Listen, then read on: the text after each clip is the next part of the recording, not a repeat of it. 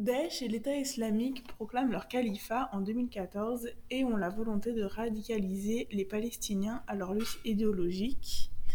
et de supplanter le Hamas afin de gagner du territoire. Les enjeux qu'on note autour du Sinaï sont l'accusation d'une potentielle aide logistique égyptienne pour les Palestiniens par Israël et la présence de l'État islamique dans le désert du Sinaï euh, provoque une force de frappe importante on note l'augmentation des risques et aussi la prise de territoire pour diffuser leur idéologie et leur mode d'action.